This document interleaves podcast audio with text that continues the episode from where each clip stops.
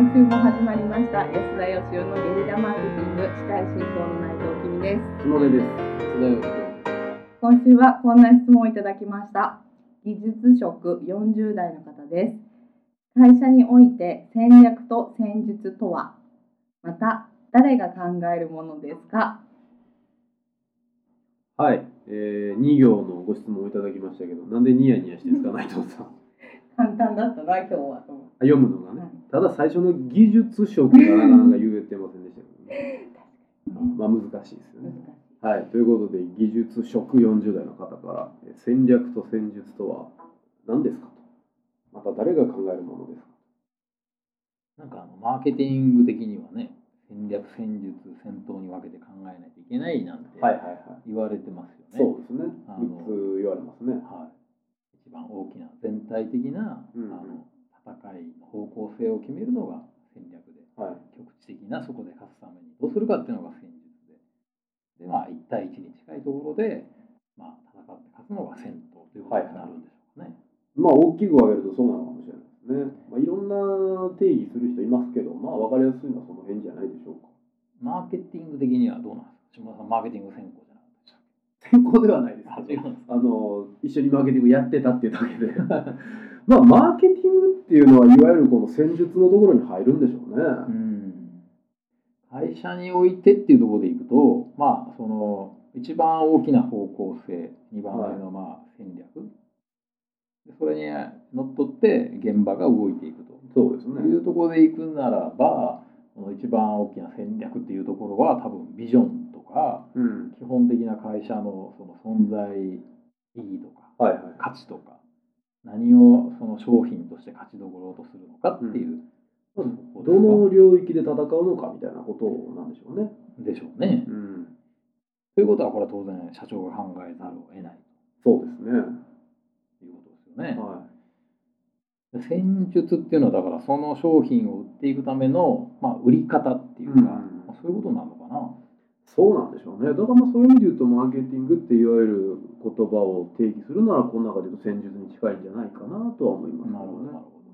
うん、あのよく僕も新しく会社作りましたみたいな人に相談を受けるんですけどね、はあの全然売れないと。い。はいはいはい。全く業績伸びないと。はいどうしたらいいんだ？最近どうしてくれるんだとか言われてもって感じなんですけど、えお前の人生やろうかでもまああの自分なりにいい商品を一生懸命やってるにもかかわらず思い描いてたような業績が上がらないっていうそういう人ってよくいるんですよね。はいはい。でそれ何が問題かなと思うんですけど、うん。まあ今ので言うと、まあ、戦略が何を売っていくのかっていうとって、戦術がどう売るのかってところに仮に分けたとして、分けれないような気もするんですよね。ああ、なるほどね。つまり何をどう売るのかまでをセットにしての一つの方針っていうか、はい戦略っていうかですね。なるほど、なるほど。うんだからなんかラーメン屋やるぞって宣言するのが社長の仕事かっていうと、うんもうもはやそういう時代じゃなくてそれをどうやって他者と差別化しながらどう売っていくのかうんうんそこまでを考えてでそのベースにのっとってじゃあ現場では具体的にどうするかっていうことを考えるのかなと思うんですよね。物はあるから売ってこいっていうのはもうちょっと今の時代成り立たないかなと思うんですけどなるほど。だんだんだんだんじゃあこの戦略と戦術とはっていう境目が曖昧になってきてるっていう。できてる気がしますねあ。あ、なるほどね。昔のなんか分け方で言うと多分経営っていう戦略があって、はい。マーケティングみ個々の営業力みたいな戦闘だったんでしょうけどね。そうですね。そういう意味で言うと戦闘のあれですか、境目曖昧になってきてるっていうか。なってきてんじゃないですかね。個人の営業力だけじゃもう物が売れないんで、うんそこでのこうトークとか営業トーク磨くとか、はい販売ツールを作るとかっていうことではもう何ともしがたいうん。時代だと思いますけどね。なるほど。まあ、行ってこいではね。うん、じゃあこの会社において戦略と戦術とはを現代風に言い換えるならば、じゃあどう説明してあげればいいんですかね、このご質問者の方には。うんまあやっぱりその用語でいくと戦略とか戦術で分けるよりは、うんまあやっぱり商品は何かっていうことだと思うんですね。うん。商品は何かっていうことと誰に対して売るのかっていうことと、どうやって売るのかここまではやっぱ社長の仕事かなっていう感じがしますね。その商品は何かっていうのは、えっと、先ほどの例でいう例えばラーメンとかじゃなくて、うん。まあ、どのようなラーメンかっていうことですよね。そういうことですね。コアとなるコンセプトというか差別化ポイントというか、はい。はいはい。通常の倍の値段する、えー倍の期間かけて作ったこってりラーメンとかそういうのが商品なわけですよね。なるほどなるほど、はまあ、そうなってくると確かに戦術に近い、いですよね。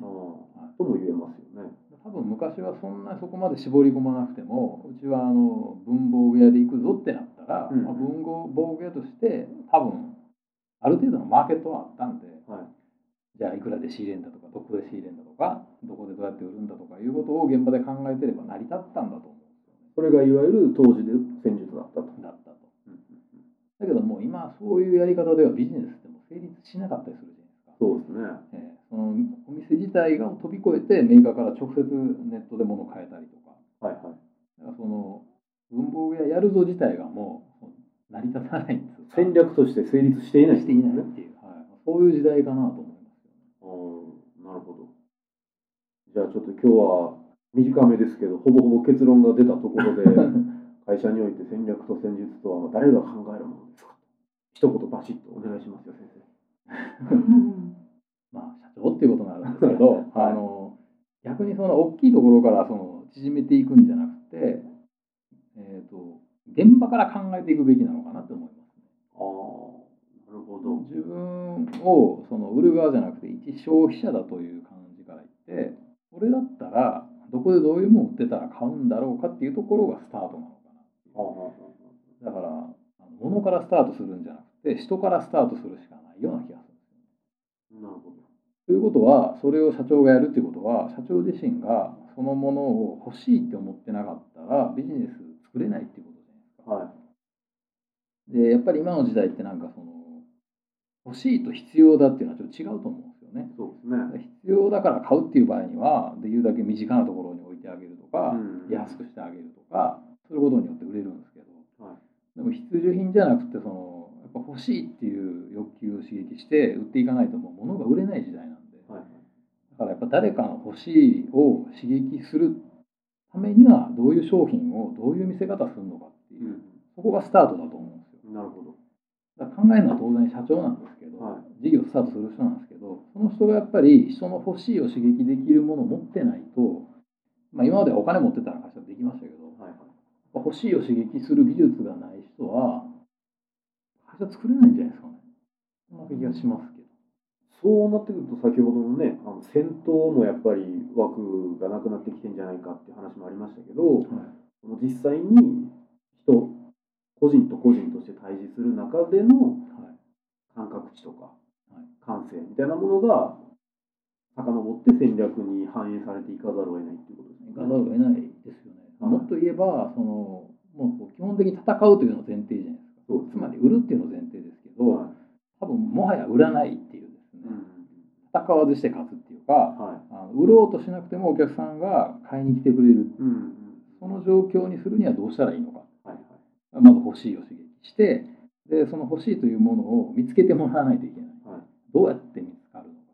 どうやったら見つけやすくするのか、うんということをやっぱ考えていくっていうことなんじゃないですか。ね。いかに売らずに買ってもらうかっていう、うんあれですね、あの一時流行ってましたけど、戦略ってね、戦いを省略するのを縮めた言葉だっていう定義をした人がいて、なるほど、はい、戦わずして勝つみたいな、それが本当の素晴らしい戦略だみたいなね、うん。こと言われてたことあるん。ですけど、それに近いですね。近いですねうん。やっぱだから売ろうとすればするほど売れないんでいかに売ろうとせずに買ってもらうのか。それを考えるっていうところが社長の仕事の第一歩なんじゃないかななるほどという気がします。ということは、まあ、今の時代において、もちろん考えるのは事業のスターターである経営者、社長である。戦略と戦術とは、もう切っても切り離せない会社の方向性を示すものである。はいそんなところでよろしいでしょうか？はい、よろしいです。えーということで、今日もまた真面目な回答をしてしましたが、えー今週は以上とさせていただければと思います。えー皆さん、今日もありがとうございました。ありがとうございます。安田義雄への講演依頼とゲリラブランディングのご相談は安田義雄 .com のお問い合わせフォームよりご連絡ください。お待ちしております。